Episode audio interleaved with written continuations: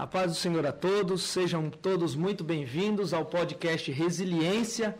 Esse é o nosso quinto episódio, um episódio muito especial, pois é um episódio na onde nós iremos ser gratos a Deus e vamos é, tratar um pouquinho acerca da figura paterna, a figura do pai, acerca do mandamento bíblico de honrar aos nossos pais e Deus colocou o nosso coração e estamos aqui realizando. Né? Antes de mais nada, justificar a ausência do meu companheiro, irmão Lucas, diácono da nossa igreja, não está conosco aqui presencialmente, porque nós tivemos que dar uma adiantada no podcast e hoje ele foi escalado para trabalhar até mais tarde e ele não conseguiu estar conosco. Mas o irmão Lucas está nos assistindo, está conosco aí, é, nos assistindo e falou que vai até mandar uma pergunta aí e nós vamos o representar. A você que está nos ouvindo em todas as plataformas digitais, Apple Podcast, é, a Deezer, é, todas as plataformas em geral, eu vou ser falha aqui agora em lembrar. É, favorite e siga-nos lá no Instagram, arroba depois do culto TV, e certamente que vai ser uma bênção de Deus e o nome do Senhor vai ser glorificado. Antes de mais nada, a paz do Senhor a cada um dos nossos irmãos. Nos perdoe o atraso, é, aconteceu um pequeno atraso aqui, mas isso não vai impedir de que nós venhamos é, ser edificados também, né? com aquilo que o Senhor Deus tem para tratar as nossas vidas, né? Tô vendo que tem mais de 117 pessoas ao vivo, bastante pessoas conosco, mas só tem 60 curtidas, né? 60 likes. A gente já vai começar essa, essa, essa transmissão e eu queria ver com os irmãos, para que os irmãos já entrem logo deixando o seu joinha aí, deixando o seu like, em nome de Jesus. Estou compartilhando aqui no grupo da igreja. Avisa lá para todo mundo, avisa para todo mundo que o podcast Resiliência começou e nós não iremos demorar muito, mas tenho certeza que vai ser o suficiente para é, sermos edificados por Deus nessa nessa noite em nome de Jesus, né? Nós já vamos entrar e como já está anunciado, né? Como já está anunciado, para mim é uma honra muito grande ter nessa noite nossos irmãos, nossos convidados desta noite. É uma honra, uma alegria muito grande tê-los conosco e está conosco o pastor Nilson Gomes e Eric Gomes. Paz do Senhor, pastor Nilson. Paz do Senhor, muito grato pela oportunidade, pelo convite para participar do podcast Resiliência. Deus abençoe e um abraço aí a todos os irmãos que estão acompanhando a gente. Glória a Deus. Irmão Eric, Pai do Senhor. Pai do Senhor, também estou muito feliz, muito grato de estar aqui hoje com vocês. E espero que né, dê tudo certo e vocês gostem aí do nosso podcast. Vai sim, em nome de Jesus, eu tenho certeza que vai ser muito edificante. Se o áudio estiver muito baixo, alguma coisa estiver precisando aí, vocês nos avisem que certamente que eles vão é, eles vão estar ajustando aqui e certamente que vai ser uma bênção de Deus. Irmãos, para que você entenda a, a, a, minha ideia do podcast dessa noite, né? Eu estava já adiantando ao pastor Nilson que eu tenho uma particular é, admiração né? A, a, última mensagem que o senhor pregou lá na uma Deb, eu acho que esse ano. Esse ano. Esse ano em Brasília, não é isso? Sim. A última mensagem que ele pregou em Brasília foi uma mensagem maravilhosa lá no livro de Romanos, que inclusive eu citei há dois cultos de ensinamento atrás na minha igreja, que eu estou trazendo uma série de ensinamentos sobre as cartas de Paulo. E na primeira que eu falei de Romanos, eu citei o, o, a mensagem que o senhor trouxe. E para mim é algo. É, eu tenho uma admiração muito grande pelo pastor Nilson, pela, pelo desejo que eu tenho de, principalmente hoje, principalmente para o meio digital, né? A gente vê muitas igrejas estão entrando no meio digital, só que eu tenho um, um, um receio de, infelizmente, não ver a mensagem de evangelho ser pregada do jeito que deveria ser, né? Mas, como eu disse para ele, eu vou tentar me segurar aqui e vou deixar isso para uma outra oportunidade, porque o meu desejo hoje é, é também aqui com o irmão Eric, né? Que o irmão Eric também está desenvolvendo um ministério e essa que era a minha intenção de trazer os dois para, como no domingo que passou foi o Dia dos Pais, de trazer os dois para que a gente viesse trazer aqui é, a questão de é, o que é ensinado dentro de casa e, melhor ainda, a questão de referencial. Eu postei nos meus status no domingo que ter pai um monte de gente tem, mas infelizmente a maioria não tem mais referencial. O meu pai sempre foi a minha referência. O meu pai sempre foi a minha referência. E infelizmente isso não existe mais. Hoje a referência é um político, é um youtuber, é um cantor, mas referência ministerial de pai é muito difícil de ter. E foi por isso que Deus colocou no meu coração de ter esse podcast. Já avisando que eu só não estou aqui hoje com o meu pai e não estou fazendo esse episódio especial com o meu pai, porque eu tenho algo especial e específico para realizar com ele, tanto eu quanto o irmão Lucas, e nós temos algo já programado ainda para esse ano para ser realizado, só que infelizmente, como estamos iniciando, a nossa estrutura não nos permite. Mas logo, logo a gente vai estar por aí, né? Antes de mais nada, irmão Eric, quantos anos de idade? 19. 19 anos. Pastor Nilson, quantos anos de ministério? Como pregador, eu comecei a pregar com 7 anos de idade, né? Então, de 7 para 42. Vou fazer 43 no mês que vem. 43, dá quanto? Rapaz. É mais anos de idade que o Eric e eu acho que é mais do que eu também. de, de, assim, pregando, né? Pregando. É, como pregador, eu comecei criança e sempre preguei desde que eu comecei a pregar a primeira vez, quando eu tinha sete anos. Eu nunca, nunca parei. Graças a Deus. E agora, no exercício pastoral, como pastor, é, eu comecei a pastorear cedo também, comecei a pastorear, dirigir congregação, eu tinha 19 anos, eu ainda era solteiro, a idade dele. Olha só. Era, era solteiro. E depois, em seguida, casei, continuei pastoreando igreja e servindo como diácono. Fiquei muitos anos, média aí 7, 8 anos como diácono e dirigindo igreja. E depois eu fui ao presbitério e cheguei ao pastorado em 2006, quando eu, eu, na verdade, fui a evangelista, né? E no Belém tem essa coisa de, de você vai os, os, degraus ministeriais, você vai até é consagrado, separado a, a, até evangelista, né? Sim. De evangelista para pastor não tem mais a ordenação, é, é troca credencial, né? Apenas aquela o costume de trocar credencial. Então minha credencial foi trocada me parece que em 2018, 2017, 2018, não me lembro, mas acho que foi Sim. 17 para 18, que o pastor trocou minha credencial de evangelista para pastor, pastor, efetivamente. Mas eu venho exercendo o ministério pastoral, pastoreando igreja, sempre ocupado com, com atividades da igreja local. Embora é, desde 2007 eu estou aí mais na itinerância, né, viajando, todo final de semana, pregando em cidades diferentes, estados diferentes. E é mais ou menos esse, esse tempo aí que a gente tem de, de estrada. Glória a Deus. Então, tem uma referência de, de, de, longas datas aí, o irmão Eric tem uma referência de longas datas aí, né? É, mais de. tem 19 anos de idade e antes de nascer, obviamente, pastor Nilson já estava desempenhando funções na obra do Senhor é algo parecido comigo e eu me sinto muito feliz de estar aqui vendo o pastor é, Nilson, que citando que começou a pastorear muito novo. Né? Eu também tenho hoje 30 anos de idade, mas comecei a pastorear com 24 anos de idade. E, é, infelizmente, hoje, por que, que esse podcast ele é importante para mim? Infelizmente, hoje, é, todo mundo está é, se criando uma onda de que o cristianismo tem crescido, só que infelizmente ninguém mais quer viver, é, estar no evangelho especificamente por chamada. Ninguém mais quer isso. A gente vê um monte de gente que quer um monte de coisa e no final não quer nada, no final não se dedica a nada, no final não, não, não busca nada de verdade. E eu não vejo hoje muitas pessoas querendo seguir ministério. Eu não vejo hoje muitas pessoas querendo seguir ministério. Infelizmente, quando a gente vai ver questão de preparação de jovens e de obreiros principalmente, a gente não vê, infelizmente, hoje muitas pessoas querendo seguir ministério.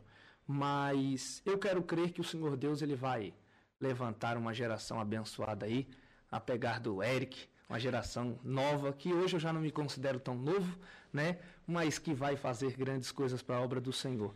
Irmão Eric, a chamada foi um pouco diferente, né? O pastor é, Nilson veio para pastorear, veio é, mais na chamada de pregar como itinerante também. E eu sei que você prega, mas eu sei que você gosta bastante da área musical, da área do louvor. Sim. É, na verdade, a minha relação com, com a igreja em si, é, de trabalhar na igreja, assim, foi desde criança, né? Ah, acho que com quatro anos de idade foi quando eu comecei a tocar bateria na igreja.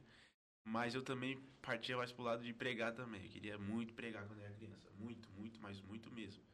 Tanto que tem até uma história engraçada. Eu tinha quantos anos, pai, quando eu preguei em Cidade de Pau uma vez? Acho que era quatro anos. Quatro anos, né? Quatro anos. Eu- a gente morava bem no quintal da igreja, assim. Sim.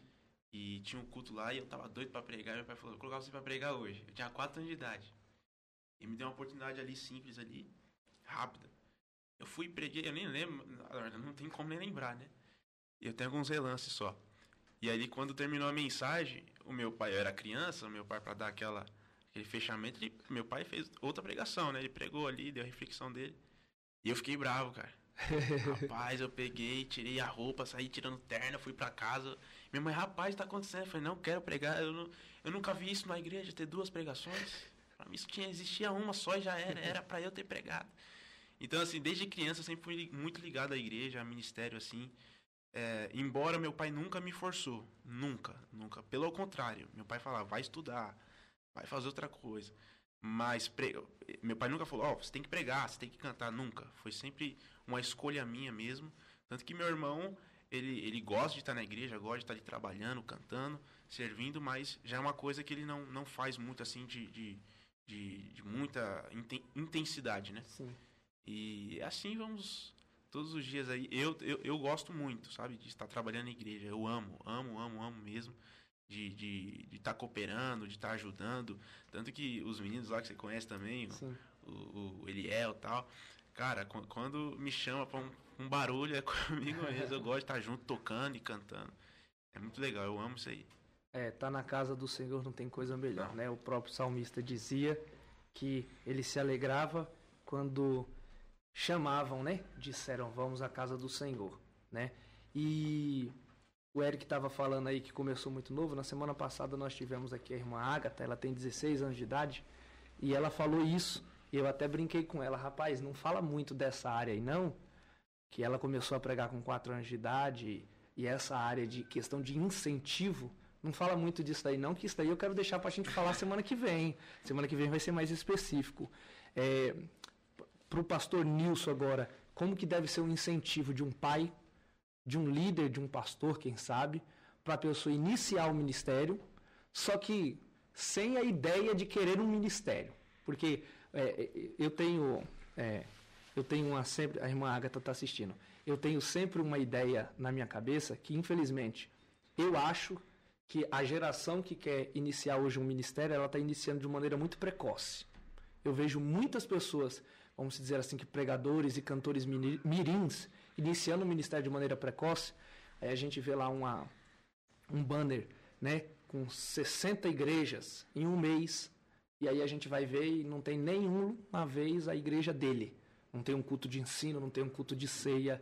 E, e aí minha, minha pergunta é, dentro de casa, para os pais que, quem sabe, eles não são pastores, que quem sabe eles não estão é, efetivamente na frente de um chamado, de algo assim, o que, que ele deve fazer para incentivar o filho a querer é, ser usado por Deus, mas não querer um ministério apenas aparente, que nem a gente tem nos dias de hoje?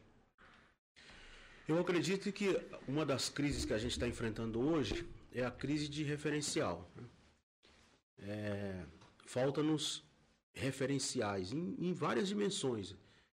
Na, na política, no, ceno- no cenário evangélico religioso, sinceramente, está tá uma calamidade. Né?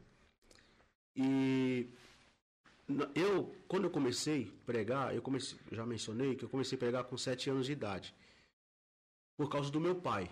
Meu pai era um, meu pai era nordestino, era aquele sistema muito rígido, muito severo, né? Meu pai não foi um pai opressor, meu pai não não foi um pai opressor. Eu digo foi porque ele, ele já faleceu, né? Por sinal, muito novo, muito jovem. Mas meu pai, embora fosse tivesse aquele sistema rígido, aquela criação severa, mas ele não era um pai opressor e não era aquele pai assim terrorista no filho. Só que em relação a mim e a, e a pregação, eu não sei se era meu pai era muito apaixonado pela pregação, era muito apaixonado pelo sermão, pelo púlpito, né? Ele, na época dos anos 80, dos anos 90, o auge do ministério do pastor Gesiel Gomes, pastor Napoleão Falcão, pastor de saudosa memória Bernard Johnson. E meu pai era muito apaixonado por esses homens, pelos ministérios deles. Então eu não sei se também, por causa dessa paixão que ele tinha pelo sermão, pela pregação e por esses pregadores do, dos anos 90, dos anos 80 e 90, e ele colocou na cabeça que eu tinha que pregar de qualquer jeito. Então ele foi severo comigo no sentido de me quase que obrigar a ler a Bíblia, quase que me obrigar a decorar sermão. Ele escrevia o sermão e eu tinha que decorar para poder pregar. E só, só que assim, não sei se não sei se eu estou sendo, conseguindo ser claro. Apesar de toda essa essa disciplina e essa rigidez dele, mas ele não era opressor. Entendi. Ele não foi um, um, pai opressor que, que ou eu fazia ou eu fazia. Não, ele, ele soube perceber minha vocação, minha vocação, meu chamado, meu ministério, que embora eu não sabia, eu mesmo não sabia, não, não percebia, e eu não tinha interesse nenhum por isso. Eu ia mais porque meu pai me obrigava mesmo, porque meu pai fazia eu ir, né? Eu decorava e, e, quando eu falo meu pai me obrigava a ir, é porque a gente tinha um sistema assim. Hoje você fala com o filho, o filho responde, fala vou depois e, e termina às vezes nem indo. E na minha criação foi diferente. Meu pai bastava olhar, a gente já. Então se meu pai falava assim, Nilson, decora esse sermão aqui, você vai pregar tal dia. Não tinha esse negócio de dizer, ah, pai, eu não vou pregar, ah, pai, eu pregar, não, não sei. Não tinha isso. Eu, eu mesmo que eu não tivesse não fosse a minha, o meu desejo, mas eu pegava a folha de sermão, lia, decorava e chegava lá e pregava. Né? E aí, quando eu estava com meus 12 anos, a paixão pelo púlpito e pelo sermão veio quando eu estava com, com 12 anos, que foi quando estava acontecendo um grande congresso de jovens a nível de, de, de, de campo, né? era o congresso geral, e Napoleão Falcão ia pregar, meu pai apaixonado pelo Napoleão, disse, eu vou levar você hoje para assistir o pregador, que eu quero que você prega igual ele. E cheguei lá, era o Napoleão Falcão pregando. Me colocou na frente do, do palanque lá, um ginásio enorme. E eu, vendo, eu comecei a ver o pastor Napoleão pregar. E, e aí, na, a partir dali, eu comecei a pregar por paixão. Nasceu em mim assim, um desejo, uma paixão, um encanto, um fascínio pelo sermão, pela, pela performance. No caso aí do Napoleão, da maneira como eu vi ele pregar naquele dia, me marcou muito. E a partir daí, então, eu comecei a pregar, a ponto de eu chegar nele e falar: olha, eu, Falei pro meu pai assim, a partir de hoje eu não vou mais pregar sermão que o senhor escreve. Aí ele olhou para mim assim, sério, né? E, e, perguntou, por quê? Aí eu falei assim, porque a partir de hoje eu vou pregar os sermões que Deus me der. Eu vou escrever meus próprios sermões. E comecei, né? E dali para frente fui deslanchando, deslanchava, des, fui deslanchando na pregação. Com, com o Eric, a, a minha criação com o Eric foi totalmente o, o oposto do meu pai. É o oposto do meu pai. Nunca é, cobrei dele leitura da Bíblia, nunca cobrei dele oração, nunca cobrei dele sermão, nunca cobrei dele absolutamente nada. Nada. Né? É, tudo que ele é, que ele prega, que ele canta, que ele toca, é, instrumentos e vários tipos de instrumento ele toca, foi tudo, partiu dele e de, e de pequenininho, sem entender de muita coisa. Na, na sua mais tenra idade, ele já foi mostrando sinais é, interesse pela música, principalmente pela música. Depois me vendo pregar, e ele, ele, começou em casa, ele ficava a brincadeira dele, ele não, ele não brincava de carrinho, de, de, a brincadeira dele em casa era o dia inteiro com, com um lencinho na mão, com qualquer objeto que ele achava na frente ele fazia de microfone e fica pregando lá e pregando e aí ele a mãe dele ficava um veneno com ele porque ele pega, ele ia no banheiro pegava água da, na, na torneira do, da pia e molhava a camisa para dizer que ele estava suado de pregar. Aí ele ficava e a mãe dele queria morrer com ele por, por, por causa disso, né? Então, assim, é, eu não quis, eu não quis, é, eu, eu não quis e, eu, e, e, e, foi assim uma coisa que eu, que eu que eu busquei na minha relação com ele, de que ele desenvolvesse, se ele tivesse alguma chamada, alguma vocação, algum, algum interesse ministerial, que partisse absolutamente, exclusivamente dele e que fosse uma coisa assim de Deus especificamente. Né? Eu não queria que fosse uma coisa assim como meu pai fez comigo. Deu, de eu chegar nele e falar, oh, você vai, você vai pregar, você vai fazer isso. E, o, o, o, que eu queria, que é o que eu venho fazendo, desde criança até hoje, a única coisa que eu, que eu faço com ele ainda hoje é me, é me colocar à disposição para o que ele quiser, para o que ele interessar. Por exemplo, pai, quero fazer um sermão aqui assim, assim, assim, tema tal, tal, tal, texto tal, quero trabalhar isso aqui. Beleza, vamos lá. Aí eu estou à disposição. É, e conselhos, ideias, enfim, por aí. Mas na dinâmica de, de, de fazer com que ele se tornasse um pregador, de que ele se tornasse um cantor, que ele se tornasse um músico, qualquer coisa do tipo, nunca, nem com ele, nem com o irmão dele. Nunca. É, diferente da criação do meu pai, como disse já e repito. Meu pai já explorou isso, né? E hoje eu entendo que não ficou, eu não fiquei, eu não trago nenhuma, nenhum ranço nenhuma mágoa. Tanto é que meu pai faleceu há 26 anos, eu continuo no ministério, continuo pregando, continuo apaixonado pelo púlpito, apaixonado pelo sermão. Quer dizer, se fosse uma coisa assim que tivesse produzido trauma em mim ou qualquer coisa do tipo, eu não estaria, eu não estaria no ministério. Há muito tempo eu já teria abandonado, aliás, lá atrás mesmo, antes do meu pai morrer mesmo, porque eu já era um adolescente, 16, 17 anos eu tinha quando meu pai morreu, eu já teria abandonado. No entanto, a minha vida sempre foi igreja, sempre que eu me, me entendo por gente envolvido com igreja, com trabalho local, com pregação, com sermão. Então, assim, fechando aqui, que eu já falei demais, e se deixar eu falo até amanhã, é, eu acredito que nessa relação dos pais com os filhos, é, os pais devem ter o cuidado para não para não atropelar as fases do filho. Eu acho que criança tem que ser criança. Sim. Eu acho que criança não tem que ficar tendo que decorar sermão para pregar. Né? Se, se, se a criança quer pregar, se é, parte dela, como o Eric, partiu dele. É uma coisa que ele, ele quer isso. Eu acho que o pai tem que trabalhar com cuidado é, para não é, jogar um balde de água fria, Sim. arrancar isso do coração da criança, se a criança quer isso, não, não, não, não arrancar isso dele, né? Conservar isso, mas respeitando a sua, a sua, o seu momento, a sua, a sua fase de criança, sem atropelar processos, mostrando para ele que, que, que isso é muito bom, que isso é muito interessante, que isso é uma coisa muito é, muito nobre, que ele tem desde, desde cedo esse, esse desejo pelas coisas de Deus, essa sede pelas coisas de Deus, mas que ele tem que ser criança, que ele tem que viver a, a, a, a criancice dele, né, um momento dele, que na fase adolescente, quando vai para a escola, que ele tem que estudar, que ele precisa estudar, que precisa se dedicar aos estudos. Né. Que a gente vê muito isso hoje, infelizmente, é aquela ideia do garoto prodígio, né, menino prodígio. Às vezes o pai vai lá, é, agora mesmo com esse negócio de rede social, as crianças. Teve até um caso aí de, um, de, um, de, um, de uma família que a criança estava sendo usada, né? Até contra a própria vontade dela, para produzir vídeos para as plataformas aí, para os canais de YouTube. Quando não é isso, acho que o pai tem que respeitar a criança, respeitar a sua idade, respeitar suas fases, não pode atropelar processos, né? E buscar despertar na criança, sem impor sobre ela, é, o desejo pelas coisas de Deus, inclusive a partir do seu testemunho, do seu próprio exemplo. Uma coisa, por exemplo, que eu acho muito ridículo em muitos pais é, usar a oração, por exemplo, como, como castigo. Ó, oh, se você continuar assim, eu vou colocar você para orar. Mas peraí, oração não é castigo. A criança vai crescer com isso na cabeça, que oração é ruim. É verdade. Oração é coisa ruim. Não, eu tenho eu, eu sempre tive esse cuidado com eles. Não.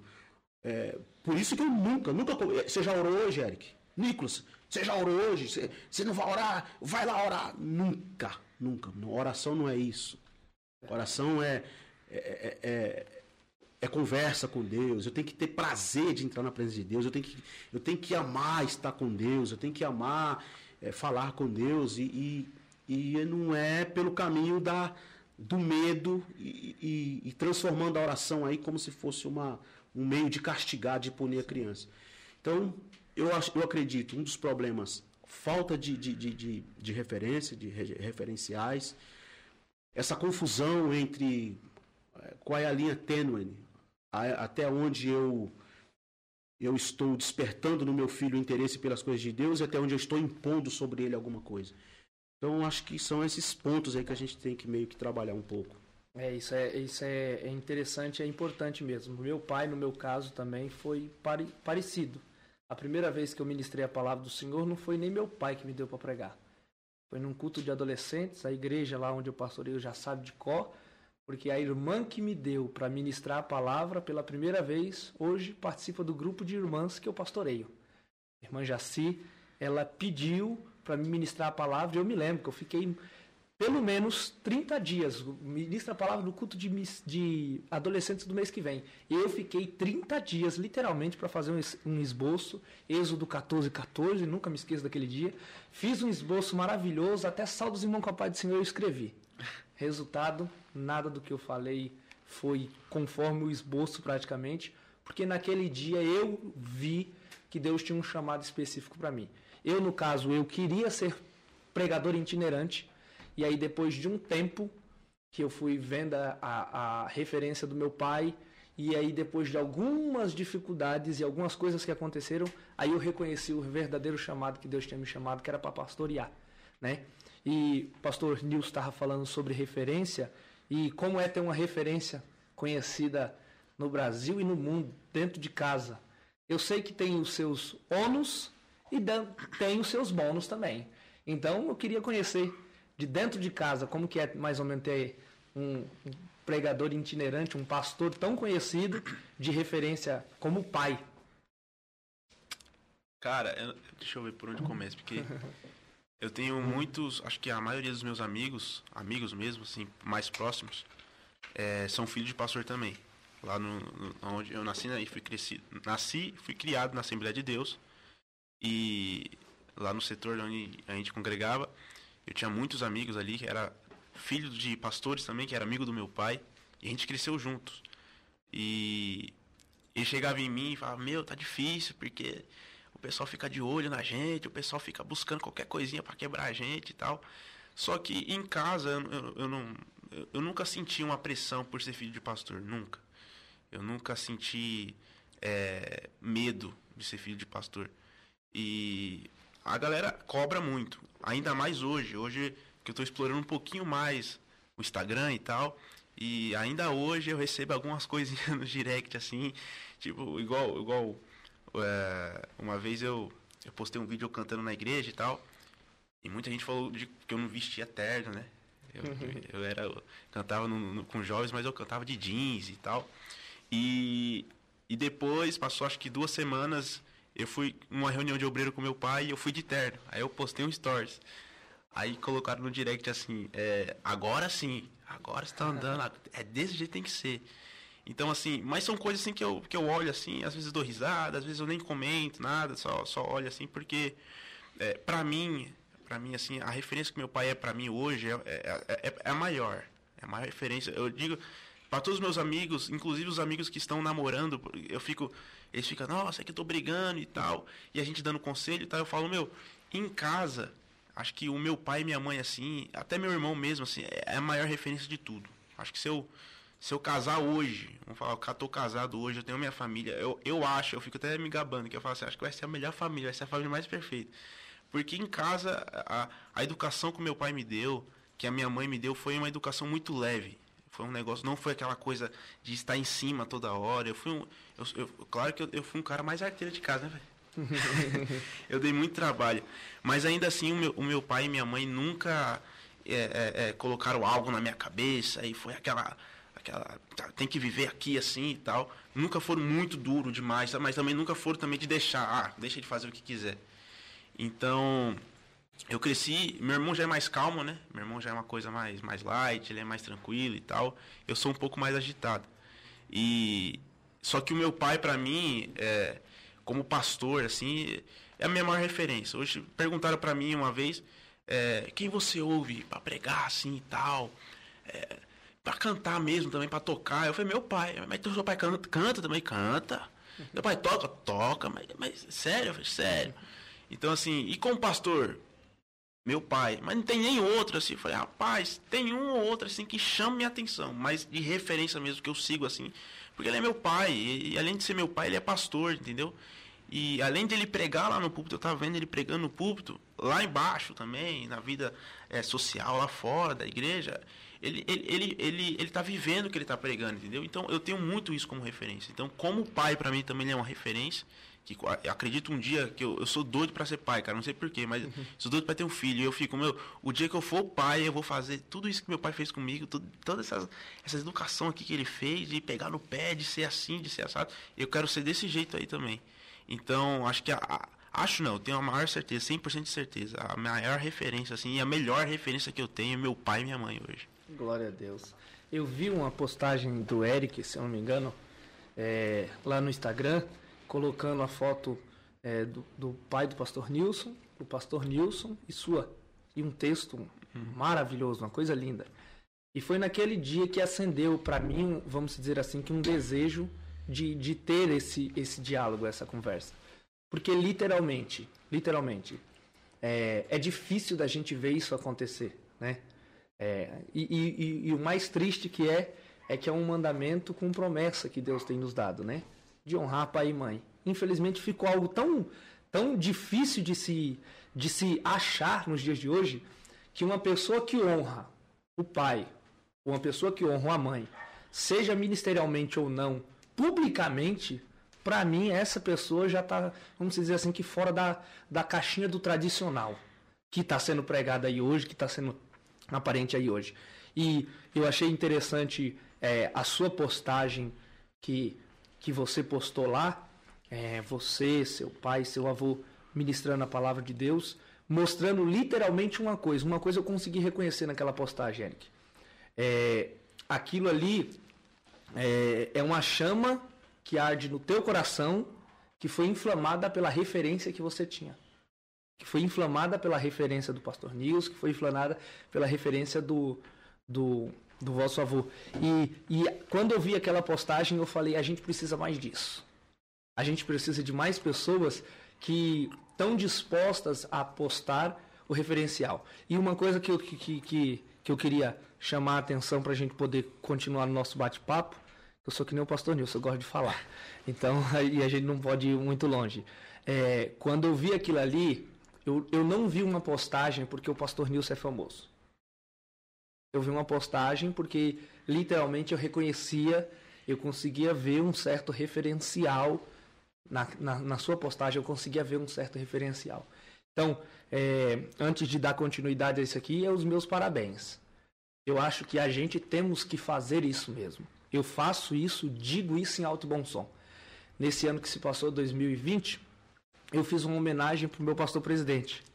Inclusive, eu creio que ele deve estar assistindo o nosso campo lá em Bragança Paulista. Deus abençoe por estar assistindo, tem muita gente aqui que está assistindo. E eu fiz um, um, documentário sobre os seus 70 anos de vida. E eu postei no nosso canal aqui no YouTube, está com quase 1.500 visualizações. E quando eu postei, eu fiz questão. É algo que eu fiz sem medo de errar. Eu fiz questão de, no meio do documentário, expor a minha opinião. Eu estava contando a história do meu pastor, mas eu expus a minha opinião. E qual foi a opinião que eu expus? Primeiro, que eu tenho ele como referência. Só que eu não eu fiz questão de colocar que ele é uma das referências, assim como o meu pai sempre foi, sempre é e sempre será uma referência para mim. Por que, que eu fiz isso? Porque eu tenho certeza absoluta que é, é, com esse tipo de atitude que, quem sabe, a gente vai mu mudar um pouquinho da mentalidade de uns jovens que estão se, se levantando por aí, né? Que se dizem querer viver o, o ministério em si, só que na verdade, na verdade, não querem ter referência pelo seguinte fato: eles não querem ser cobrados. E aí a minha pergunta é: já teve alguma vez que, quem sabe, é, Pastor Nilson chegou para você e cobrou de você, e chegou e falou assim: é, a gente viu que ele teve. É, que você teve uma criação, que você tinha a condição, tinha liberdade, mas já teve um, um, uma vez que você chegou a ser cobrado pelo seu pai, quem sabe, e que você falou assim: rapaz, eu acho que o, o que o meu pai está dizendo é, é 100% perfeito que se eu não for desse jeito, eu erro. Já teve alguma vez, ou você, ou você se recorda de alguma vez parecida com isso? Rapaz, todo dia. não, meu pai, meu pai sempre ele, pega no meu pé para ler. Porque é, meu pai lê muito. Minha mãe também lê. O meu irmão também lê muito, só que eu sempre em casa. É que eu sempre fui muito, muito, imperativo, então eu sempre fui muito agitado. Eu gosto de coisa prática e tal. Então, ler nunca foi minha praia. E quando eu comecei, realmente eu falei: não, eu quero seguir o ministério, eu quero isso para mim. Eu sentei e conversei com meu pai: eu quero isso para mim, eu quero, eu quero poder cantar, eu quero. Só que começou no princípio, depois eu falei: não, eu quero cantar e tal. E meu pai falou assim: você tem que ler. Aí, meu, ler, mas eu tô cantando, não precisa. Não, mas você tem que ler porque numa administração você tem que saber falar. Numa administração você tem que ter bases ali. Então, assim, você tem que, você tem que saber. Então, todos os dias, meu, aí, aí sim, meu pai me cobra. Porque assim, ele, ele não está mais pegando o meu pé, está lendo, não sei, não sei o que lá.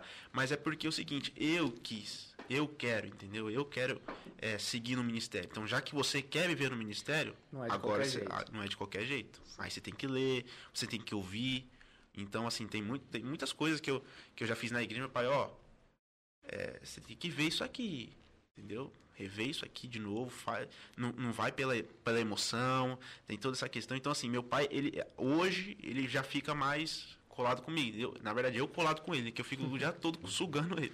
Então, hoje é mais ou menos assim. Então, sim, hoje o meu, meu pai, ele, ele, ele dá muita. Ele dá uns pega no meu pé lá pra ler, porque tem que, tem que ler. É, se não ler, fica difícil, né? fica. né? Não, mas graças a Deus por isso. É, teve uma das perguntas que eu, eu gosto de fazer as perguntas no decorrer do bate-papo, para que depois a gente não fique só pergunta, só pergunta, eu acho que fica mais, mais pesado. Teve uma, uma jovem da, da nossa igreja, a irmã Stephanie, que ela perguntou lá no, lá no Instagram, né? Uma pergunta para fazer meio que para os dois, né? Como é que é ter um pai do manto, né? Como é que é ter um, um, um pai do manto e, e aí fez a, a, a pergunta para ser feita também para como é que é ter um filho do manto, né? Eu vou deixar um pouquinho a, a, a, pergunta um pouquinho mais simples de se responder, né? Porque é difícil de saber o que é manto, é. né? Mas para ficar um pouco mais simples de responder, é, eu sei que você acompanha muito seus pais na agenda, principalmente as próximas aqui. Como é que é sentar lá embaixo e ver ele lá em cima ministrando e quando vê ele lá em cima ministrando, não vê o pai, mas vê um homem de Deus, Sim. vê um, uma pessoa que está literalmente ministrando a palavra do Senhor. Como é que é isso aí? Rapaz, é, é uma, coisa assim que eu, de verdade não consigo nem explicar. Igual teve uma mensagem que meu pai foi agora, foi a última, que o senhor pregou ali na, na Moca, na Assembleia de Deus da Moca lá. E, e meu pai pregando sobre arrebatamento. E aí teve uma hora assim, eu sou um cara que sou muito imperativo. Então assim, tem hora no culto que eu do, do nada uma pescada assim, olho pro lado, uhum. e às vezes esqueço o que tá acontecendo no culto. Aí, só que daí eu, eu ali prestando atenção, que a gente. Meu pai tem uma coisa quando ele está pregando assim, eu não sei se, se, é porque meu pai, não sei, mas ele consegue prender a atenção, e fica assim, ó, prestando atenção. E teve uma hora lá que ele falou assim, e que Jesus vai voltar. Aí, rapaz, a igreja veio com tudo assim, só que eu, eu não tive reação de ir junto. Uhum. eu falei, meu, é isso mesmo, cara. E ao mesmo tempo que você pensa aí, você fala, mano, é meu pai, velho. É. Aí, aí, aí que cai a ficha, né? Que você fala, mano, meu pai realmente ele é referência, cara. Meu, meu pai, acho que, além de ser pai, é pastor e, e o bicho prega, mano. E, uhum. e, eu fico, e eu fico na empolgação lá embaixo, né? Minha mãe, já, ela já fala que ela fica lá embaixo. Eu, eu não, eu, minha mãe fala assim, ah, eu fico muito, muito tensa. Minha mãe fica muito tensa. Quando eu vou cantar, então, meu Deus, ela uhum. fica lá orando e ela fica assim, fica incomodada e vê se tá tudo ok. Meu Deus, ela é muito tensa. É, e, e, eu já não, eu já fico, meu pai, vai, vai, vai, regaça lá, prega muito, e eu fico na expectativa lá embaixo, só que vibrando. Então, assim, é, ver meu pai lá em cima, para mim, igual, igual a mensagem da Almadeb, eu, eu, não tava, eu não pude acompanhar porque eu tava na igreja. Mas eu pedi pro pastor, falei, pastor, é o seguinte, meu pai tá pregando hoje na Madeb e eu queria muito ver ele pregar. Então, possa ser que alguns períodos do culto eu saia para ir lá. E assim, quando terminou o culto, eu ainda peguei o finalzinho, que foi a parte que a, que a pastora Carla profetizou Sim. pro meu pai. Aquela hora, a menina, a menina entrou assim na, na, na, sala assim do pastor, assim, eu tava com o olho cheio de lágrimas, falando, meu. E ela, o que que foi? Aí eu falei, mano, olha isso aqui na hora. Aí eu falei, meu, aí que, que você fala, meu, é meu pai. Então, é uma coisa assim que não dá muito para explicar, mas é uma coisa de Deus, cara. É uma coisa assim, é, é, é, é, sobrenatural, assim, que você sente, porque é meio uma admiração misturada com, com, com o Espírito Santo querendo não fala com você através da mensagem. Então é algo assim muito, muito espetacular, assim, que, que eu sinto quando eu tô assistindo meu pai pregar, entendeu? Glória a Deus, isso é, isso é maravilhoso. Isso é maravilhoso. E o pastor Nilson, já teve algum momento que olhou e viu o Érico, quem sabe, em cima do púlpito, ministrando, trazendo um louvor, ou até mesmo tocando, porque eu consigo reconhecer pessoas sendo usadas por Deus lá no instrumento. Eu também, eu sou um pouco hiperativo. Depois que eu comecei a pastorear, eu me segurei um pouquinho mais. Precisa, né? Mas toco bateria, toco um pouquinho de violão, toco um pouquinho de tudo. E é, eu sou que nem, que, que nem você, assim, de, de fazer tudo. E tem uma coisa que eu me sinto bem. Quando eu tô tocando bateria, às vezes, às vezes eu me pego, vou lá na igreja sozinho, faço um período de oração e vou, coloco o hino no fone de ouvido e toco sozinho. Porque eu sinto que a presença do Senhor ali, porque eu sinto que aquilo que eu estou fazendo, eu não estou fazendo para me apresentar, mas eu estou entregando ao Senhor. Então, teve algum momento assim que o Senhor olhou assim e sentiu um orgulho grande assim do Não, mas só falando do Eric aqui, que eu, eu, quando eu vou cantar, vou pregar, eu não deixo meu pai não, nem minha mãe. Ah, é? Não. Aí tem que ver pelo, pelos outros fazer um live, porque eu não deixo. Papai, se eu, se eu for lá, eu, eu tremo, eu não consigo nada. É, é, sim, todas as vezes, né? Todas as vezes que eu vejo ele cantando, ou cantando, ou pregando, ou tocando, é, o orgulho é, com certeza, né? É, sem, sem dúvida, um orgulho muito grande. É, o, meu, eu, eu, o mesmo sentimento que meu pai tinha em relação a mim, né? Tem, tem até umas, umas fotos lá em casa, num, num evento que eu preguei quando eu tinha 10 anos de idade, num, era uma uma cruzada evangelística, uma multidão. Foi a primeira vez que eu preguei para uma grande multidão, assim, né? Um número aí de seus duas mil, duas mil quinhentas pessoas mais ou menos na rua, na praça. E meu pai chorando do lado do caminhão, assim, chorando, vendo eu ali pregando. É o mesmo sentimento que eu tenho de ver ele, né? É, é, é que eu sou eu, eu, eu, eu, sou um pouquinho diferente do meu pai nesse sentido. Que eu sou muito frio. As pessoas minha, minha esposa mesmo diz assim que e as pessoas também que me conhecem mais próximas a mim fala assim ah você é, é que eu sou é, muito frio assim no sentido de que é, na verdade essa minha frieza é o que me ajuda muito na, na até na, na hora de pregar né é, eu, eu nas no, eu, os cursos que eu faço de, de homilética de oratória uma, é, eu até dou isso uma das dicas que eu dou para as pessoas sempre me perguntam, oh, pastor, como, é, não, pra, como é que a gente vence o nervosismo na hora de falar? A mão soa, você fica nervoso, aquela multidão. Como é que você faz? Porque eu vejo o senhor falando lá e o senhor nem treme, o senhor parece que não está nem aí com nada. Assim. Na verdade, eu tô. Eu tô com a mão suando também, e tô com a barriga doendo também. Só que assim, eu, eu tenho uma frieza meio que natural, acho que é, é natural, né? Uma, uma frieza natural, desde eu acho que está muito ligado também à minha personalidade. Eu sou assim desde criança, sou muito tímido. Muito, tem o Eric de extrovertido, de imperativo e tal. Eu já sou muito, absolutamente recatado e tímido. Né? O irmão dele, o meu filho mais novo, puxou esse meu lado assim de ser mais tímido, mais quietão. Né? E então esse lado meu assim, essa frieza minha natural, que eu, como eu disse, que tem, acho que está muito ligado à minha personalidade me ajuda muito na hora da, da pregação, que pode estar tá, a multidão que for, eu posso até estar tá nervoso, que a maioria das vezes estou, né? Hum. Mas eu não, eu, eu ajo naturalmente, com frieza, sem, porque o, a, a, o nervosismo e a, aquela aquela tensão que você fica lhe rouba a sua capacidade de, de raciocinar, inclusive, de pensar, de construir a, a ideia que você tem ali para construir isso aí te a sua. Parece que o seu cérebro fica sem oxigenação e você vai perdendo até a capacidade de, de, de pensar. E, e na, minha, na minha relação, nos meus relacionamentos assim com ele, por exemplo, lá, eu, eu tenho muito isso. Então, às vezes o pessoal olha assim, ah, o Nilson parece que não. não parece que para ele é tudo normal, parece que para ele é tudo natural. E na verdade não é. Eu tô ali, às vezes está emocionado e muito emocionado ali, às vezes está querendo, segurando até para não chorar, tudo, mas é muito orgulho é um pai ver o filho hoje, um filho que obedece, um filho que que, que busca a sua direção, vai fazer alguma coisa, pede sua opinião, pede sua direção, que, que é, respeita, né? Respeita o pai. Não é medo do pai, é respeito pelo pai. Né? Eu estava até conversando isso esses dias com meu, com meu irmão, né? É, tava, a gente estava falando de uma situação lá na família e, e a gente estava falando sobre isso, sobre o respeito do pai, do filho para com o pai. Né? Se você põe, se você lida com seu filho à base do medo, é, ele vai ter medo de você um, até um determinado tempo. Vai chegar um tempo que ele vai perder o medo de você. Por exemplo, eu eu sou de baixa estatura. O Eric, o Eric puxou meu pai, meu pai era alto, né? Meus irmãos são todos altos. Então assim, se o, se o, se o, se a minha relação com o Eric fosse essa de de impor medo nele, ele ia ter medo de mim até um certo tempo.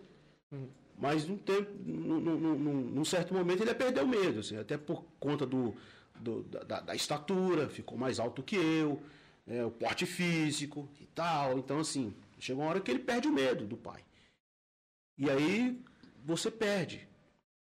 A relação entre pai e filho não deve ser do medo, deve ser do, da, da, do respeito. Porque o medo ele pode perder num, ele pode ter ele pode ter medo até um certo tempo, até um certo momento. Dali para lá ele pode perder o medo. O respeito não, o respeito ele vai ter sempre. Então ele pode estar tá um, ele pode ser um guarda-roupa. O pai dele pode ser um, um franzininho lá, mas ele não, eu, ele sabe que se ele, se ele, se ele der um empurrão no pai, ele, ele mata o pai, né? Mas o respeito fala mais alto. Não, mas é meu pai, pode ser o que for. E se eu tiver de fazer alguma coisa, eu vou fazer para proteger, não para agredir, maltratar, coisa do tipo. Então, eu estou comentando isso aqui para falar que eu sempre tentei lidar com ele nessa, nessa, nessa questão, né? E, então eu vejo, assim, ele com muito, muito orgulho mesmo.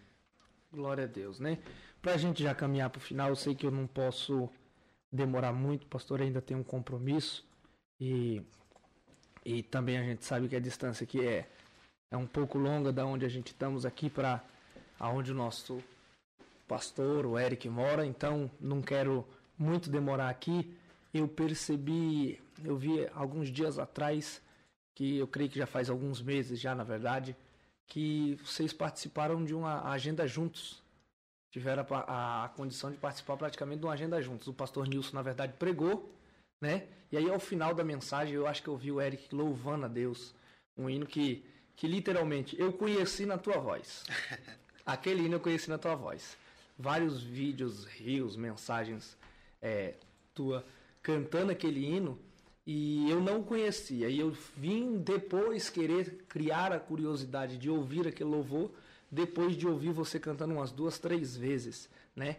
E, e eu vi, se eu não me engano, um dia em que o pastor Nilson ministrou e o Eric ao final cantou. Como que foi essa essa sensação? Cantar. Lembrado, onde foi? Foi em Osasco. Aquela igreja lá em Osasco. Ah, em Osasco, é. é eu vi lá no, no, no, Instagram quando vocês postaram lá. Avivamento da fé. Isso. Paz, é, cantar. Depois meu pai pregar é um pouco difícil. É. eu já tive algumas oportunidades de, de, de, de cantar depois que meu pai é, já tiver finalizado a mensagem. E eu, é, é, é, muito assim porque eu tenho que prestar atenção na mensagem, né? Do que, que a mensagem está falando, e tem toda aquela preocupação, mano, tem isso? Aí é meu pai, e meu pai é uma pessoa assim que pode parecer que não, meu pai é muito calmo, assim, muito assim. Só que você, eu, eu tenho uma, uma, uma, uma visão do meu pai Acho que eu nunca nem falei isso pra ele, nunca, acho que já falei pra muita gente, mas menos pra ele. É, tipo assim, mano, é como se fosse um professor. É um mestre. Então, assim, eu tenho, eu tenho vergonha. Eu falei, mano, se eu for cantar isso aqui e ele falar lá no final, mano, isso aqui que você cantou aqui. então, assim, na mensagem ali, era uma música que eu já tava já, no, já cantando muito tempo já. Eu falei, meu, eu vou cantar essa música, acho que tá casando com a mensagem. E, e foi quando aquilo aconteceu. E assim, Antigamente eu não, eu não, entendia muito, sabe? E só que foi, acho que com o passar dos, do, do, dos anos, do tempo, assim, a gente vai amadurecendo e eu sempre andei muito com meu pai, principalmente quando a gente ia, é, meu pai pastoreava igreja e tal. Então a gente já sabe, já é, tem que ter um meio que um feeling, né? Tipo, ah, quando tá terminando a mensagem, quando, quando é para subir. Então foi uma finalização do meu pai e já entrei. E ali acho que foi para mim, tanto que eu até coloquei lá no, no meu destaque no, no, Instagram, acho que foi quando eu falei assim, meu, acho que eu gostei, hein? Hoje, caramba, eu peguei, cantei depois do meu pai, meu. Eu, fiquei, eu fiquei mal feliz. Então, assim, foi, foi algo assim que na hora, assim, eu, eu cantando lá, eu fiquei meio inseguro no começo. Falei, meu, como que eu começo? Jesus, Jesus, tremi na base. Mas eu senti algo assim sobrenatural do céu, de Deus, assim, porque é minha família, né? Minha, então, é muito bom isso. A minha família tá junto comigo.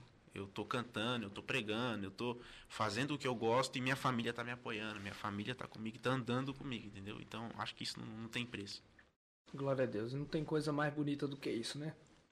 Ver uma família crescer, mas é, ter uma responsabilidade também no altar, no altar do Senhor, ter uma responsabilidade daquilo que passa, daquilo que prega. Gustavo, pega a água lá para mim, por favor, só para mim. Deu uma, uma engasgada geral aqui, que misericórdia. Então, é, para a gente já meio que caminhar para o final, né? Eu, eu tenho uma alegria muito grande em ter ambos aqui. Como eu disse para você, Eric, aquele hino, é, a benção, acredito que é o nome dele, sim. né? Eu creio que eu ouvi ele e, e eu sou uma pessoa que, é, tanto que na época que eu estava namorando, minha esposa falava para mim que eu era um, um, velho no corpo de um jovem. Né? Eu sempre gostei de hino antigo. Eu sempre eu, eu tenho preferência de hinos mais antigos, de hinos da década de 80, até mais velhos do que eu. É, é a minha preferência, é o meu gosto de hino. E eu vou lhe ser bem sincero que é uma, um, uma linhagem de hino que eu não costumo ouvir por não ter a prática. Literalmente, por não ter a prática de ouvir.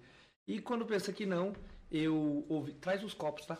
É, quando pensa que não, eu ouvi num story seu, eu acho, uma postagem sua e eu criei o desejo e é um hino muito maravilhoso, gostei muito de, de ouvir aquilo lá e é um ponto que eu, que eu achei em comum, né? Que pastor Nilson nas suas palavras, né? Pastor Nilson estava falando que ele tem alguns ele dá alguns cursos aí e entra a minha recomendação, porque para o homem falar que ele tava que ele tá nervoso no meio das mensagens, né? Ele, a gente vê ele com os seus esboços assim do lado assim. E eu já vi pregador deixar os esboços cair, né? Com nervosismo. E ele numa tranquilidade, ele lê o esboço durante a aplicação da mensagem na tranquilidade. Isso eu acho literalmente maravilhoso. E, e eu percebi que você tem um pouco disso também. O púlpito parece que o momento que você está com o microfone para pregar, para ministrar, eu, eu vi alguns vídeos seu ministrando louvor o momento que você está com o microfone ministrando louvor, é, alguma coisa assim específica, eu percebi que você tem essa, essa, vamos dizer assim, que essa tranquilidade também.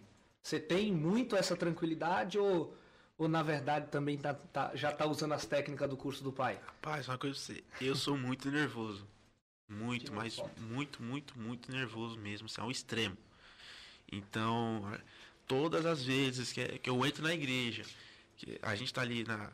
Ah, sabe que a gente vai cantar numa igreja, só que não cai muita ficha. Quando você tá chegando, na, você vê a porta da igreja, lá, os irmãos já entrando, você, ali, ali, que começa. E eu, eu fico, vixe, eu fico muito nervoso. Eu acho que se brincar de casa, a pessoa que fica mais nervosa assim, acho que sou eu. Porque eu, e assim, é isso que eu falei pro meu pai. Eu falei, pai, eu consigo me controlar não, mano. Teve um. Tem tá até na, no YouTube essa mensagem, que foi. É, assim, oficialmente, assim, foi a minha primeira mensagem que eu preguei. E foi uma coisa muito doida porque eu, eu, eu tava ajudando meu tio num, num, trabalho lá, né, na igreja dele. E aí meu tio falou pra mim, ó, vou colocar você para pregar é, no culto de jovens. Aí eu já falei, tá, agora quero ver agora o que vai arrumar. Só que na empolgação eu falei, não, beleza, e eu tava empolgado mesmo, eu queria aquilo mesmo. Só que eu ia pregar no outro dia. Isso ele avisou, era na segunda, ele avisou para mim num domingo depois do culto. Eu ia pregar no outro dia. E meu pai, pra ajudar, meu pai, nem minha mãe, nem meu irmão estavam em casa. Eu falei, agora, meu pai não está em casa, meu pai está viajando, o que, que eu vou fazer, o que, que eu vou arrumar para amanhã?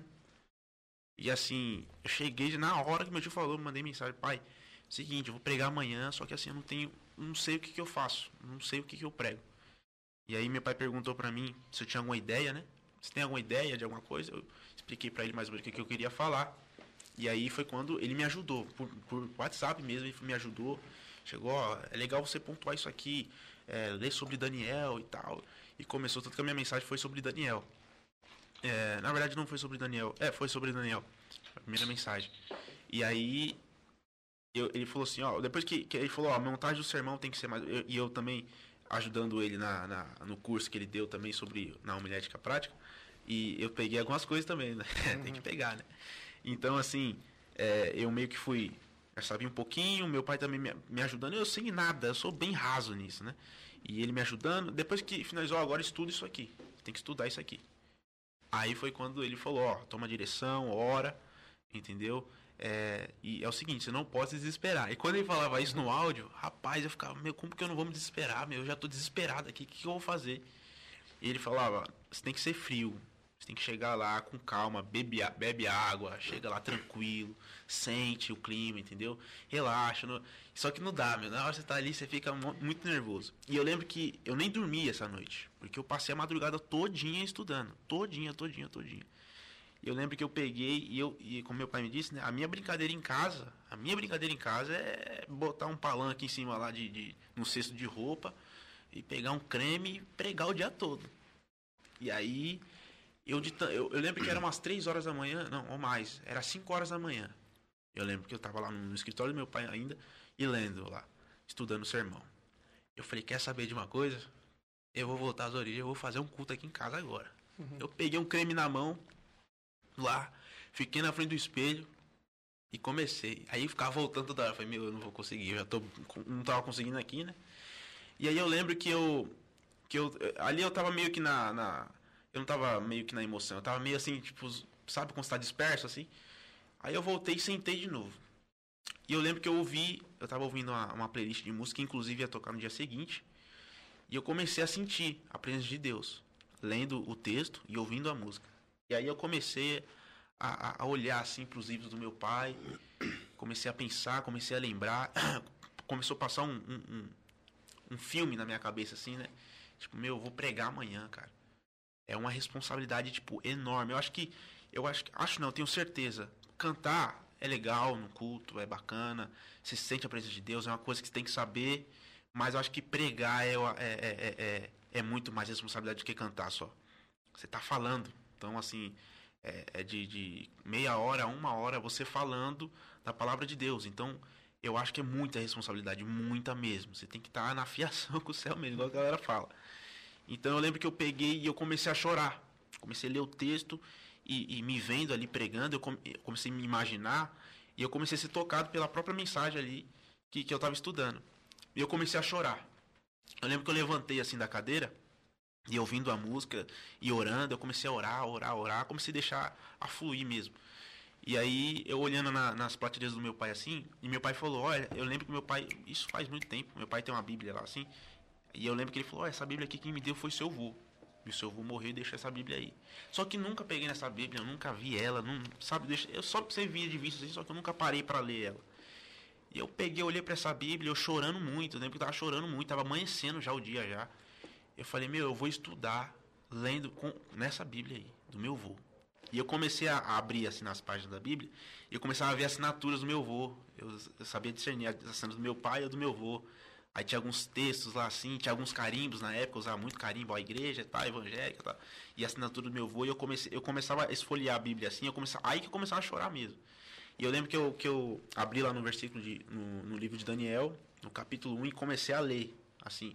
E parece que a partir do momento que eu comecei a ler aquele, aquele a- na Bíblia do meu avô, aquele versículo, foi meio que eu senti, assim, a presença de Deus, assim, mas no modo que eu, que eu, eu imaginava. Eu imaginava o meu avô e o meu pai. Eu não conheci meu avô, é, mas assim, eu imaginava, pelo que meu pai me conta, pelas coisas que ele, que ele me, me, me fala, eu comecei a imaginar o meu avô e o meu pai, tipo, me aconselhando, me abraçando, entendeu? Tipo, me acalmando de uma certa forma. A partir dali que eu li ali, reli tudo, eu finalizei, eu falei, meu, eu tô pronto. Aí foi a partir dali que eu falei, agora eu tô pronto, eu já tô, já, eu sei que eu vou falar, agora, agora eu tô pronto. Aí foi quando, inclusive, que foi na hora, bem cedinho mesmo, meu tio mandou mensagem pra mim, e aí, tá pronto? Na hora eu falei, tô pronto, agora tô pronto. E aí chegou a noite e assim, tava, tava nervoso, eu tava muito nervoso, inclusive no vídeo eu tava muito tímido até, mas assim, foi uma coisa assim que me marcou bastante. Acho que de ministério, assim, eu, eu, eu, lembro disso todos os dias, cara. Eu lembro disso todos os dias. Todas, todas as vezes que eu vou subir num púlpito para pregar ou para cantar, eu lembro disso. Então foi uma coisa que marcou meu ministério. É mais ou menos isso. Glória a Deus. Isso é, isso é bonito de ver, né? Que mesmo que com as nossas dificuldades a gente a gente por ter referência, a gente consegue meio que é, encontrar forças e aí seguir literalmente, né? Seguir literalmente. Para a gente poder encerrar, eu queria pedir é, que vocês deixassem uma palavra. Só que ao invés da gente fazer aquele clichê, né?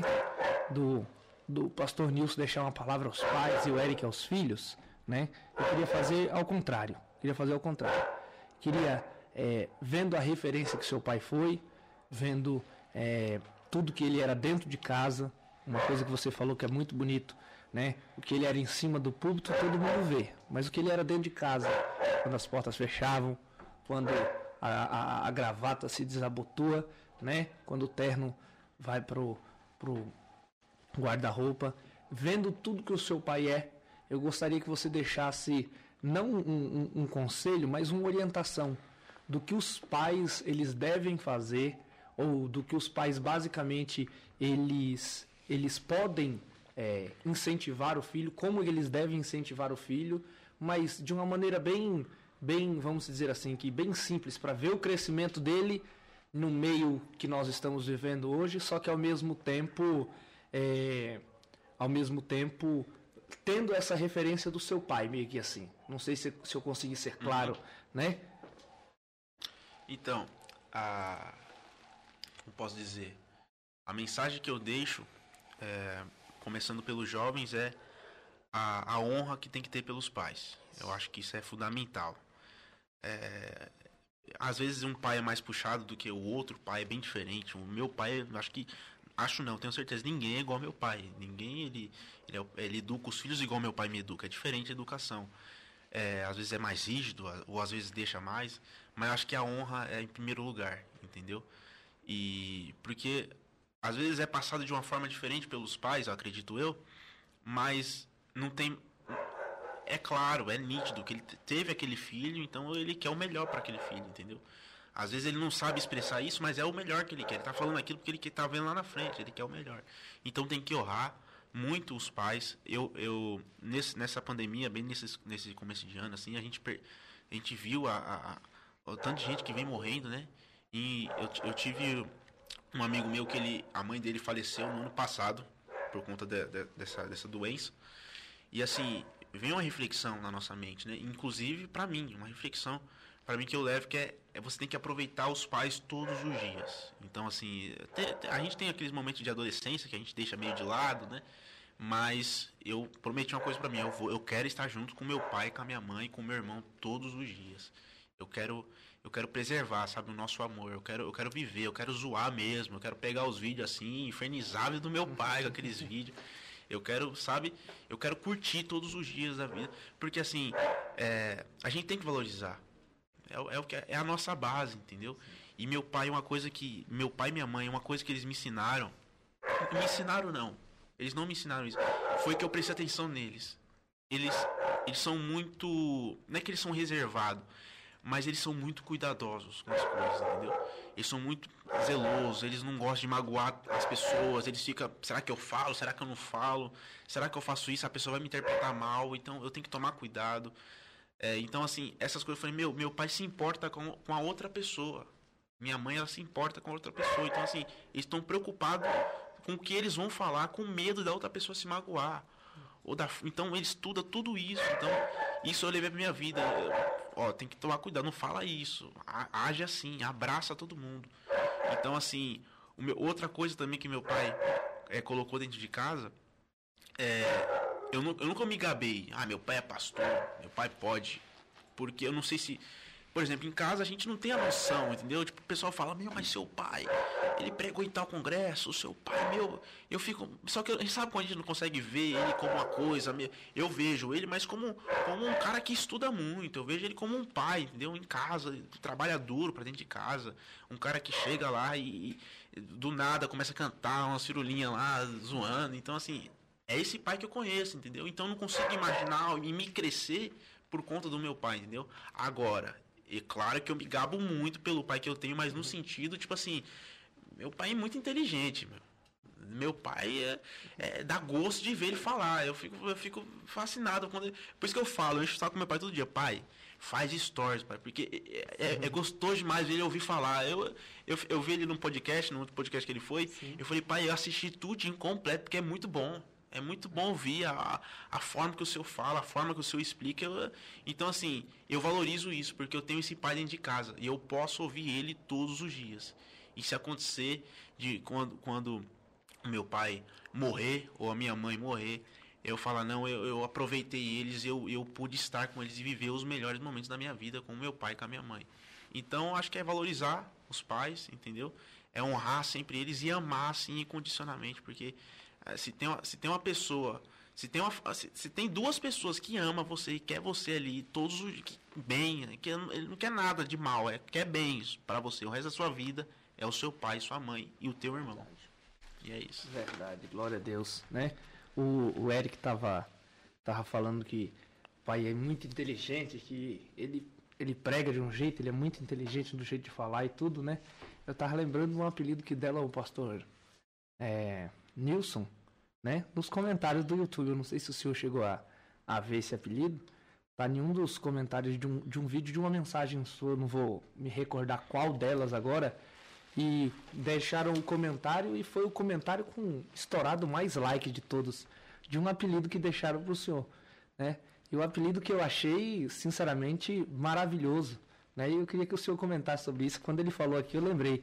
É o, o Bernard Johnson o pastor é, pastor Nilson é basicamente o Bernard Johnson do, do, do século 21. É o Bernard Johnson que tá, tem começado. Eu falei, eu não acompanhei muito o pastor Bernard Johnson, então não posso fazer comparação. Foi, é... Acho que eu vi esse comentário, mas não foi Bernard Johnson, foi Billy Graham. Exato, agora fugiu da mente, foi isso mesmo. Acho que foi na mensagem da, da Uma Deb. Deb. Da Uma Deb. E o, e o... Foi até um amigo meu que mostrou, que ele até printou lá dos Estados Unidos. Ele. Sim. Ele printou e mandou para mim, fez o. circulou em volta é, comentário e mandou para mim, olha, dá uma olhada aí no, no, no, no canal da Uma Deb aí. É, eu vi, eu vi esse comentário, eu cheguei até a assistir algumas mensagens do, do, do saudoso pastor Billy Graham, né? E, e, ele falava muito de evangelho mesmo, dá, dá, dá uma certa lembrada. Dá para comparar com Billy Graham?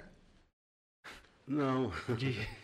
Não, Billy Graham, Billy Graham para mim, eu tenho uma uma grande, uma profunda admiração por Billy Graham. Visitei a casa dele em, antes dele morrer, em 2016, né? Lá nos Estados Unidos. E o Billy Graham era um pregador, não era um cara assim de é, com elaborações teológicas complexas, né? A mensagem dele era muito simples, era uma mensagem curta, né? 25 minutos no máximo. Quando pregava muito, era 30 minutos e, e simples. Né? O evangelho da cruz, a mensagem. Ele tinha aquela veia evangelística, que era pregar para que as pessoas se é, tomassem uma decisão frente ao evangelho. Ele usava muito essa palavra, inclusive, decisão. Tanto que ele até criou um. um ele tinha um programa é, chamado A Hora da Decisão. E foi sugerido pela mulher dele, né? Porque ele falava muito de decisão, decisão, você tem que tomar uma decisão. As mensagens dele, dele era sempre é, despertando nas pessoas que as pessoas precisavam tomar uma decisão diante do Evangelho, da pregação do Evangelho, e ele aí sugeriu esse nome para o programa A Hora da Decisão. Então, assim, pregador nato, evangelista, uma oratória admirável, que era só dele mesmo, e pregou o mundo todo, multidões dentro dos estádios para ver Billy Graham pregar. Eu não me comparo a ele, não. Mas fico feliz, muito honradíssimo, claro. Para mim foi um, foi o maior elogio que eu poderia receber. Eu vou lhe ser bem sincero que eu oro muito a Deus para que o Senhor Deus levante é, pessoas é, que tenham o desejo de pregar o Evangelho literalmente é, do jeito que a gente vê o Senhor ministrar e, e que tenham também essa vontade evangelística, né? Que infelizmente a gente sabe que as condições que se que se precisam ter para fazer um evento do porte que o Billy Graham fazia, é, infelizmente é, é, muito difícil. Hoje em dia, então, eu acho que é, só é, grandes instituições, junto com grandes igrejas aí, é, que conseguiriam, conseguiriam juntar um número de pessoas que Billy Graham conseguia. Eu só não sei, eu, eu, eu não consigo é, entender como que aquele camarada conseguia trazer tantas pessoas não evangélicas para um mesmo lugar. E aí é o que me chama a atenção. Sem precisar é, colocar, vamos dizer assim, que é, vários artistas, vários é, pessoas conhecidas da época, não.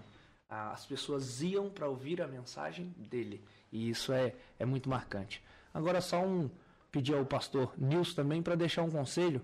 Aí, agora, aos jovens, né, que quem sabe estão iniciando o ministério, e é um conselho do, do relacionamento dele para com os pais, para com dentro de casa, né? Para quem sabe, alguém que está nos assistindo aí, ele tenha essa essa essa condição de seguir esse conselho para certamente ser ser é, ser mais é, vamos dizer assim que mais fiel naquilo que verdadeiramente precisa ser. Uhum. Ah, o conselho que eu poderia dar para os jovens é reverencie seus pais, reverencie seus pais, ouçam seus pais, né? É, se dediquem ao ministério, à, à igreja, às coisas de Deus, à obra de Deus, mas antes de, antes de qualquer coisa, dediquem-se aos seus pais, né? é, cultivar essa relação né? e, e, e, viver uma, e viver uma vida de, de, de como é que eu diria?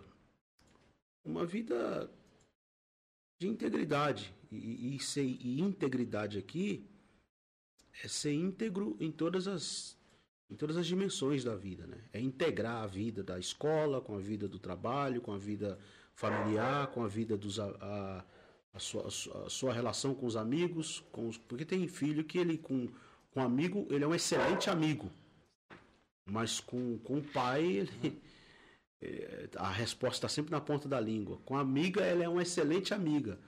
Mas se a mãe pedir para lavar uma louça, por exemplo, pronto, ela vira um. Então você tem muito isso. E, e o meu conselho que eu dou é esse: que, que os jovens integrem. Uma vida íntegra é isso, é integrar. Viver uma vida íntegra. Quer dizer, integrar a sua vida da escola, coincidir a vida da escola com a vida do, da igreja, com a vida do trabalho, com, com, a, com o relacionamento com os amigos, com os pais, né? E, e aos jovens que estão aí, que querem pregar, eu sempre digo isso, acho que no, no outro podcast eu devo ter falado alguma coisa também relacionada a isso.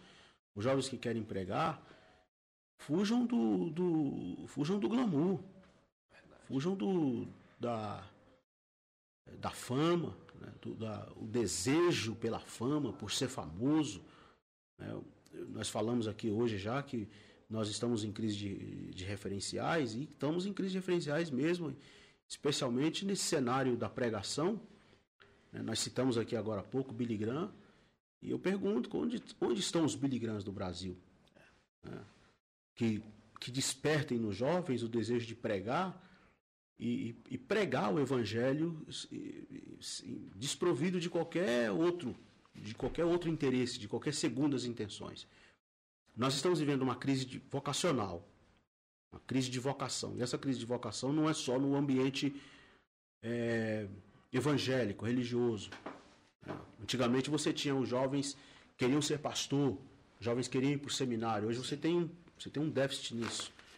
Há uma crise vocacional. Os jovens estão fugindo cada vez mais do ministério, cada vez mais de ser pastor, cada vez mais de, do seminário teológico. Os jovens estão fugindo disso. E essa crise não é uma crise só no, dentro do movimento evangélico, dentro da, é, da, da, da, igreja evangélica. Né? Você tem isso também dentro do próprio catolicismo.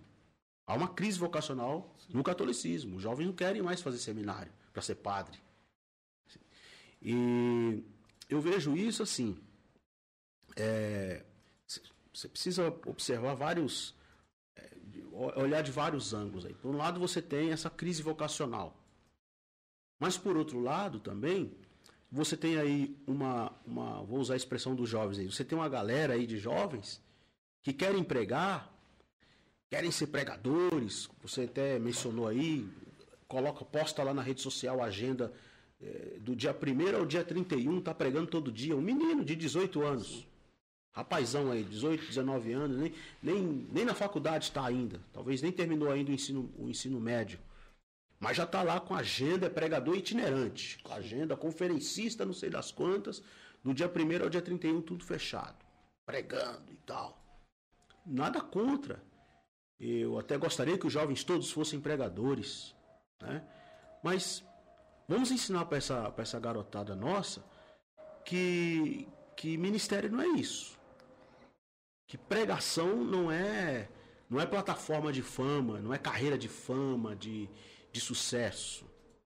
É, nós, e, e, aí você não estou aqui para fazer juízo de valor de seu ninguém, mas você vê que muitas vezes o que está por trás dessa a, a, motivação que está por trás desses muitos jovens pregadores que estão aí hoje, especialmente explorando o, o mundo cibernético, o mundo das mídias sociais, a motivação é, é exatamente isso: fama, glamour, agenda, agenda. Parece que essa coisa de agenda, né? Se tornou uma coisa assim da, da celebridade. O cara, a celebridade. Aí o cara já começa a pagar de, de, de celebridade, de, de artista, fazendo as suas exigências, ostentação. Quem é o pregador bem sucedido? É o cara que ostenta relógio caro, terno de grife, essas roupas de moda agora aí que estão inventando, né? Os, os mais explorados aí pelos pregadores, os coaches. E carro, e, e marca, e multidão, e grandes eventos, grandes congressos. E pregação não é isso. Evangelho não é isso. Reino de Deus não é isso. Então, o meu conselho que eu daria a esses jovens é que eles dessem uma pausazinha nisso, olhasse um pouquinho para trás, analisasse a vida dos pais, dos, dos, avós, que eram pregadores, desprovidos de todos esses recursos que a gente tem, e desprovido de toda essa vaidade desse cenário que a gente tem hoje. Se ele não tem pai, nem se o pai dele, o avô dele não, não é do ministério, ou talvez nem crente é, mas dá uma olhada na história, vê os nossos, os nossos anciãos, nossos patriarcas, os pastores da velha guarda, os pregadores da velha guarda que, como Billy Graham, por exemplo, que já citamos aqui, o próprio Bernard Jones, que era um, foi considerado o apóstolo das cruzadas evangelísticas no Brasil. Fuja do glamour, fuja do glamour, fuja da ostentação, ouça os pais, leia bons livros, que você vai longe. Glória a Deus. Livros, o senhor também tem um. É autor do livro Igreja Deformada, não é Igreja, isso? Igreja Deformada, uma análise da aguda crise do movimento evangélico brasileiro. É uma crítica, né? Do movimento evangélico brasileiro, adoecido, burocratizado, esse cristianismo institucionalizado, politizado, que se desviou da mensagem da cruz e tomou, tomou outros rumos aí que, que a gente tem tá vendo todo dia a tragédia. É, é verdade. Esse livro do meu pai inclusive, Igreja Deformada, ele fala sobre uma igreja que é deformada, entendeu? Que não tem teto, entendeu? Que não tem talvez uma janela. E eu li esse livro e fiquei muito feliz, que eu, os pastores têm que prezar por isso, né? Os pastores eles têm que pintar a igreja de preto, entendeu? Eu sou a favor disso. No meu livro? Não. É, Você leu isso no meu livro? É, tá lá, na segunda página lá. Isso aí já é proposital, né? Já tá fazendo, é. já tá fazendo pra me trollar. Isso aí, isso aí já vai pro Rios é, isso aí já. já. Ah, isso eu já, eu já, eu já, eu já Tirou meu conteúdo aí. Isso aí. Caramba. Não, o teu livro deformado não tem nada a ver com isso, não. Ah tem nada a ver com isso. Não tem nada a ver com estética. Com... Não. É. Ai, Começou ai, a falar aí, eu falei, o que ele tá falando? Aí só que eu tô esperto, ele tá me tá, tá trolando. Tá eu vi, eu, eu vi as, as trollagens lá, né? E por mais que eu tenha o Pastor Nilson como uma referência, né? Dessa vez eu tenho que falar uma coisa, Pastor Nilson. Continua, Ed. Continua porque tá muito bom. Assisti todas as que você postou lá e continua porque tá maravilhoso, né? É, eu não li o livro do pastor é, Nilson, não vou ser aqui daqueles que falam, ah, que livro maravilhoso, mas eu tenho um motivo por não ler. Eu tenho, eu tenho dentro de mim uma, uma vamos dizer assim, que uma, uma tese de uma crítica também pela igreja. E eu creio que eu quando eu vi o, o lançamento do livro do senhor, eu falei, eu não quero ler agora por um motivo. Eu, eu, eu tenho que deixar um pouquinho isso de lado, porque eu tenho alguns outros compromissos para realizar na obra do Senhor. E, e eu sei que, que essa é uma área que, que, infelizmente, se eu for me envolver para entrar, eu vou, eu vou querer fazer que nem o senhor, né? De é, literalmente expor de maneira tão enérgica aquilo que, que acredita, né? E eu não acredito que eu tenha esse preparo todo ainda não. Então, é, eu tenho o, o, o, eu tenho a, a vontade de, de lê-lo e se Deus quiser eu vou ler e depois eu falo para o senhor como que, que foi a minha é, o que, que, que a gente achou, né? Para mim poder já encerrar, Eric, Deus abençoe. Obrigado. Muito obrigado. Eu que agradeço. Viu? Alegria muito grande ter você aqui, né? A gente se conheceu na nossa live que a gente fizemos lá no, no estúdio do Benones lá. E fizemos duas lives lá, né? Uhum. É, uma foi nossa e outra foi do Jéssica. E foi uma grande alegria, né? Seu pai eu já conhecia de longa data, tanto que no dia que eu conheci ele, falei para ele, eu, eu, eu, eu, eu vi o nome, eu falei, não, não deve ser. Aí depois que eu vi ele mexendo para lá e para cá, lá nos equipamentos lá, aí eu fui e perguntei pro, pro menino lá, esqueci o nome, Júnior. do, pro Júnior. Fui e perguntei pro Júnior, que eu já cheguei a ver ele. Eu acredito que em, em, em alguma foto com o senhor, e eu falei, rapaz, esse menino aí tem alguma coisa a ver com a família do, do pastor Nilson Gomes. Aí ele chegou e falou: Rapaz, esse daí é o filho do Nilson Gomes. Aí eu falei: Eita, meu Deus. né? Então foi uma grande alegria lhe conhecer, conhecer o, o Eric em si também. Né? Pastor Nilson, foi uma grande alegria recebê-lo também. É, se Deus quiser, é, assim que a gente terminar, a gente vai fechar aqui, arrumar da, da maneira que se deve ser feito. Aí eu, eu tenho algumas ideias de algumas coisas que eu quero trazer e e aí pode ter certeza que o Senhor vai estar dentro dos nossos, dos nossos planos de estar conosco, vai ser uma grande alegria, tá bom? Eric, tem mais alguma coisa a dizer? Um abraço a todos aí, aos meus amigos que estão acompanhando e aos, ao pessoal lá que falou que ia participar lá do podcast no Instagram. É isso aí, um abraço pra vocês. Se você quiser, segue ele lá, lá no Instagram, né? Como que é que tá o seu nome lá Tá, no Eric? Eric Gomes. Eric Gomes. Se eu não me engano, eu coloquei, tá na descrição do vídeo. Tá na descrição do vídeo. Tá na tela também, né? E Pastor Nilson, também o Instagram dele tá na tela aí. Como que é, como que é o seu Instagram também? Nilson.gomes Oficial. Ponto Gomes. E, é, e o Nilson.gomes Oficial, Instagram, o a- canal no YouTube, é, Isso. Nilson Gomes, se inscreva lá no nosso canal, tem conteúdo bacana lá. Twitter também, é, Gomes News, tá ao contrário, Gomes News, lá no, quem, tem, quem usa Twitter, né? Eu uso. E, e na página no Facebook, eu não tenho Facebook, mas tem uma página lá, fanpage, que é Nilson Gomes também. Tudo digitou Nilson Gomes lá já aparece. Acha. Acha fácil. E a minha gratidão, obrigado pela, pela oportunidade, pelo, pelo bom papo, pelo convite. Deus abençoe. Amém. Não vai faltar nessa, né? E não só aqui, mas também lá na igreja, né? Tava falando pro Eric aqui em off que vamos logo, logo chamá-lo para louvar ao Senhor lá conosco, né? E o pastor Nilson já vai demorar mais um pouco. Porque o pastor Nilson está no meu tá no meu projeto, né? Tá no papel tudo bonitinho, é, na festividade de inauguração da nossa igreja. Se Deus quiser, estamos em fase de reboco da parte de dentro. E, e o meu desejo é no mínimo uma semana de, de, de festividade lá. E um dos pregadores eh, já está no meu coração já há anos, né? É o pastor Nilson. E depois de conhecê-lo pessoalmente, pela sua simplicidade, pode ter certeza que a gente vai eh, ter a certeza que esse convite agora já está mais do que, Só que mais do só, que certo, só né? vai fazer fundo musical pra ele. Se não fazer fundo, ele não, não prega. Não prega? Só eu que faço lá o fundo musical pra ele. Na bateria e tudo. Na bateria, ele gosta com banda, entendeu? Mas é, fundo musical pra quê? Eu, eu vou cantar ou vou pregar? Vai cantar ou vai pregar? Pra, pra tá junto, pra Se eu vou pregar, se eu aquela, vou- aquela emoção, pai. não, mas eu vou pregar. Pra que ficar tocando? Rapaz, eu quero morrer com isso. Dá vontade de falar, desliga isso aí, para com isso, já tocou, você não tá cansa, cansa de tocar, não? Os dedos não cansam, não, pelo amor de Deus.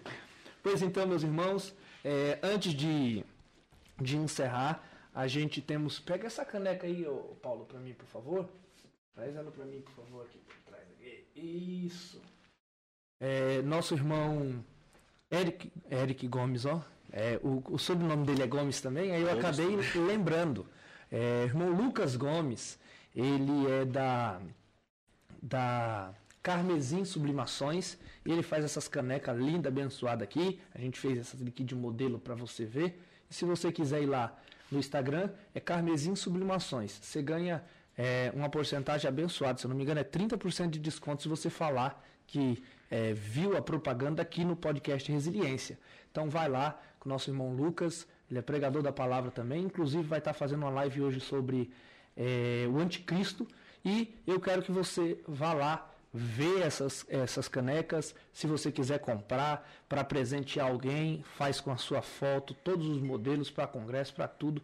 É uma benção de Deus, tá bom? Vá lá e eu tenho certeza que você vai ser abençoado, porque você vai ganhar um desconto abençoado aí e vai ser uma benção de Deus. E eu conversei com eles e eu mandei eu fazer. Presente pro senhor, pai. Jesus Pai. pai. Opa, obrigado. Thank you. Oh, Muito bom. Glória a Deus. Top. Então, os irmãos que quiserem mandar fazer, façam.